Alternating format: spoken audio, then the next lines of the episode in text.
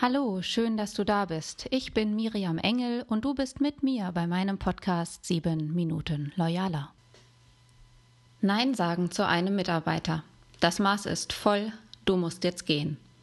Das trauen sich viele Chefs nicht.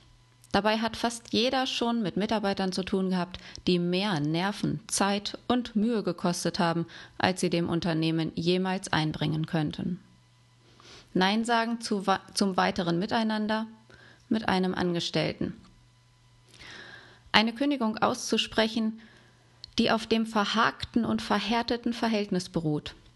Ist das loyal? Darum geht es heute. Mitarbeiter ohne Grenzen? Es gibt Mitarbeiter, bei denen man den Eindruck bekommt, sie wollen sich die Arbeit vom Hals halten. Habe ich nicht geschafft, habe ich nicht verstanden, das kann doch Frau Müller besser. Kennst du das auch? Besonders gefährlich wird es, wenn solche schwarzen Schafe die Effektivität eines ganzen Teams beeinflussen.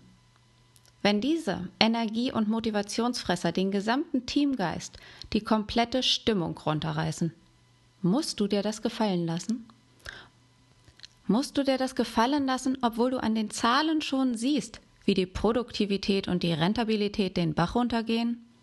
Natürlich nicht.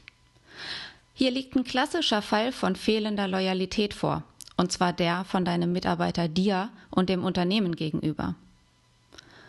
Ein Mitarbeiter, der sich dir als Chef bzw. deinem Unternehmen und dem Team nicht mehr verbunden fühlt, der seine bestehende, seine ganze Energie dafür einsetzt, dem Unternehmen zu schaden, demgegenüber bist du nicht verpflichtet, deine Loyalität aufrechtzuerhalten. Du hast die Verantwortung für deine Firma und dein Team. Wer beiden oder einem von beiden Schaden zufügt, muss von dir in die Schranken gewiesen werden. Du als Chef hast die Aufgabe, dein Unternehmen sauber zu halten. Du hast dafür zu sorgen, dass rentabel und profitabel gearbeitet werden kann. Viele Personalverantwortliche haben Angst davor, einen Mitarbeiter gehen zu lassen, wenn noch kein neuer da ist, kein Ersatz geschaffen ist. Doch jetzt führ dir mal vor Augen, was passiert, wenn du so einen Mitarbeiter, so ein schwarzes Schaf in deinem Team behältst. Die Leistungskurve fällt weiter ab, die Motivation der Gruppe sinkt weiter. Und wenn alle Stricke reißen, färbt diese mangelhafte Teameinstellung ab auf weitere Mitarbeiter, auf dein Team und im schlimmsten Falle auf die Leistungsträger. Willst du das wirklich? Und kannst du das für deine weiteren Mitarbeiter und für dich, für dein Unternehmen verantworten? Ich weiß, dass ein Nein, eine Kündigung etwas Endgültiges hat.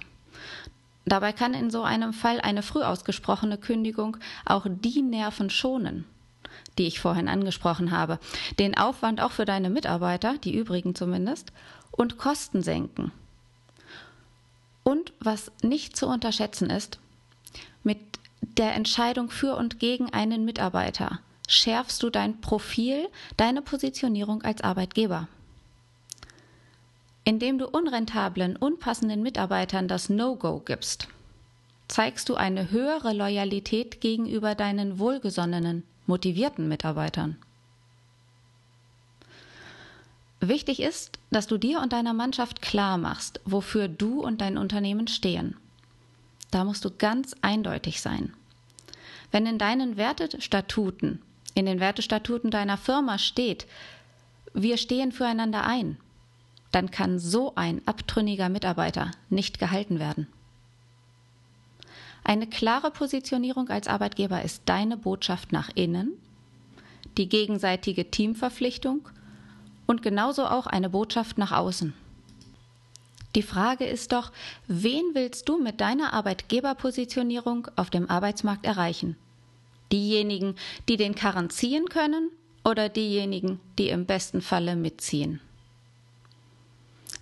Es sind im Wesentlichen deine strategischen Personalentscheidungen, die den Ruf deiner Firma prägen.